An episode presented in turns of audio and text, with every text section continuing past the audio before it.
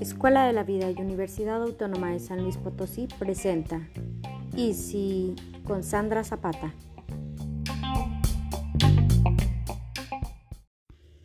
Hey tú, maravilloso ser mortal que me escuchas.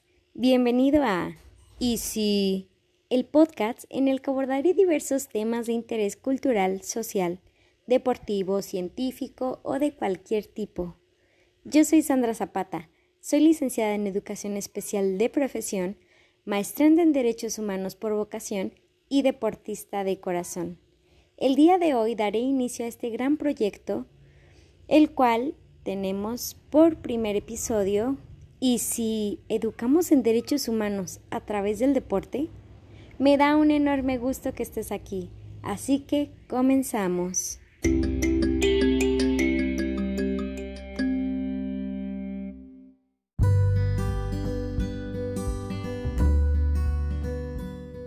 Hablar del deporte puede ser algo bastante extenso, y si quisiéramos hablar de su historia y de su evolución a través de los años, jamás nos daríamos abasto en un solo episodio. Sin embargo, el día de hoy trataré de platicar un poquito solamente sobre cómo el deporte puede funcionar como una herramienta para lograr que desde la infancia, la juventud hasta la adultez seamos capaces de reconocernos como seres con derechos y que además se logre sensibilizar a través del mismo a más, personas sobre la igualdad y la no discriminación.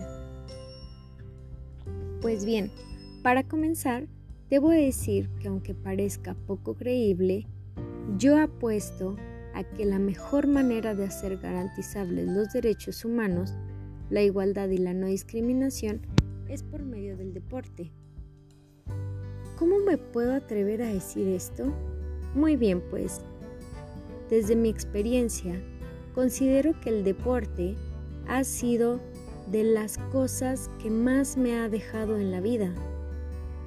Y no obstante, puedo decir que el deporte, en este caso el, el Ultimate Frisbee, que es el deporte que practico, es uno de los más ricos en cuestión de derechos humanos. ¿Y cómo puedo decir esto? ¿Cómo puedo abordar este tema si a lo mejor el deporte ni siquiera es conocido? Bueno, pues déjenme platicarles un poquito de él. El Ultimate Frisbee es un deporte que se juega en una cancha muy parecida a la del fútbol americano, pero este no se juega con un balón o con una pelota, sino con un disco, el que muchos le llaman como el frisbee o un platillo volador. Este disco se va, eh, pues se va haciendo los pases entre los diversos jugadores. Pero lo interesante de este bello deporte es que es completamente autoarbitrado, es decir, que no existe un árbitro como en el resto de los deportes en el que están regidos por alguien más y que los mismos jugadores en ocasiones toman, em, ¿cómo podría decirse?, ventaja sobre las reglas en, en el juego durante o después del mismo. El Ultimate Frisbee es un deporte que se rige por el espíritu de juego. Esto es basado en el conocimiento y uso de reglas, la imparcialidad, la actitud positiva y el autocontrol, mm, el amor al prójimo.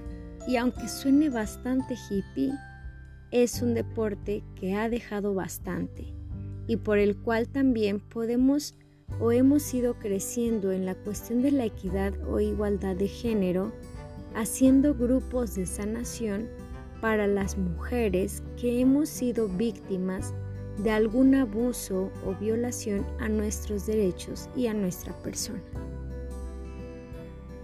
Para esto, bueno, pues considero que podemos decir que el deporte es una herramienta que puede vincularse con la educación en derechos humanos.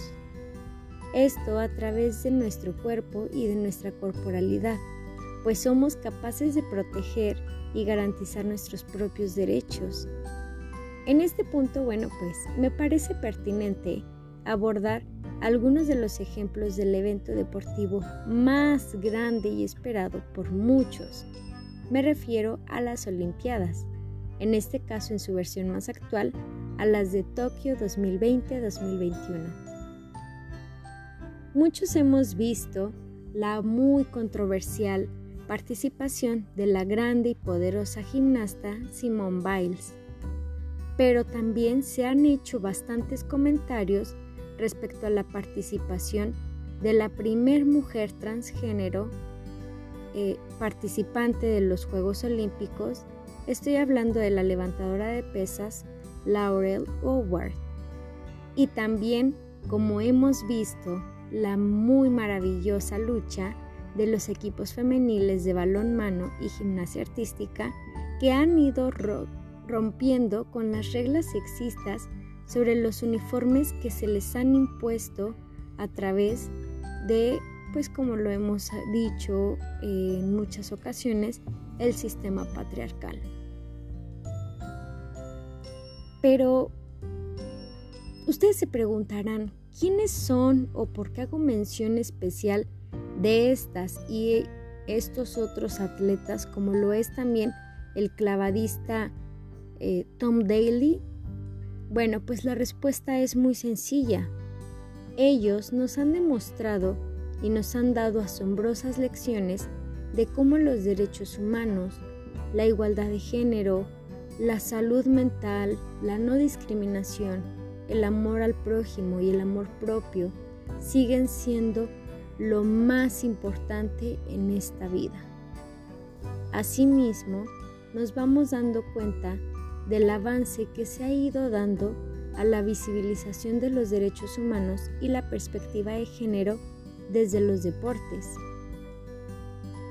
También, bueno, pues hemos sido testigos en estos Juegos Olímpicos Tokio 2020-2021 de cómo las propias experiencias vividas son las que nos llevan a reflexionar sobre nuestros propios derechos y también de cómo estos en ocasiones han sido violentados no solamente por, otras personas, sino hasta por nosotros mismos al no conocer o al no reconocernos como seres con derechos.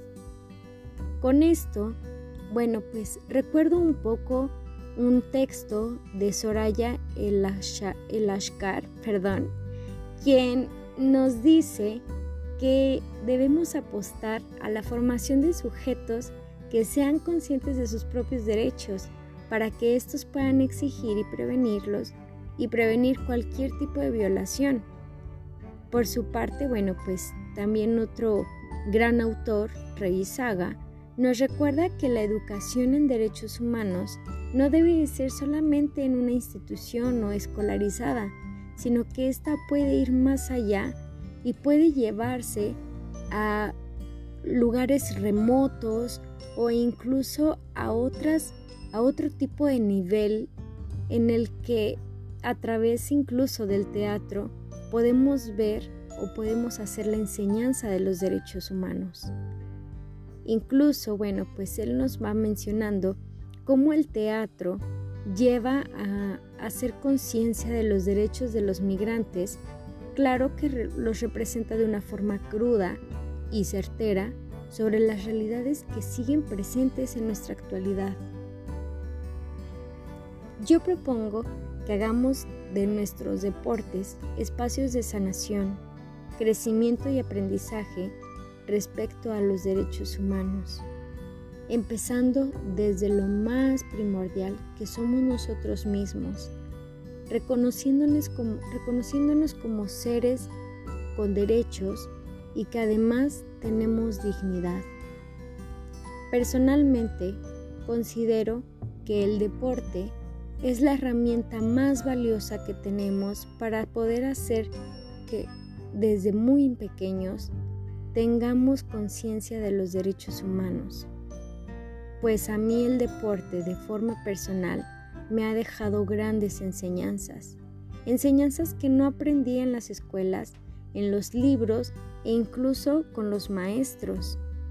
Estos aprendizajes y conocimientos los he aprendido junto con mi propia gente, con mis hermanos del deporte. Ellos me han enseñado que nadie puede obligarme a hacer lo que no quiero, pero que yo sí puedo decidir qué, cómo, dónde y por qué hacerlo. Que solo yo puedo romper los estereotipos que me rodean y así lograr la igualdad que busco dentro y fuera de los deportes. Que vamos por buen camino y como lo dice una gran conocida Laura Paredones, no separará esta lucha hasta que la dignidad se haga costumbre. Y lo principal es que ahora sé que no estoy sola en esta exhaustiva lucha, que somos más y que el poder lo tenemos en nuestras propias manos. Este gran episodio termina en este momento, sin embargo, continuaremos más adelante e iremos dando mayores ejemplos y con mayor análisis sobre los derechos humanos y el deporte. Esto ha sido todo de mi parte. Muchísimas gracias por escucharme. Hasta luego.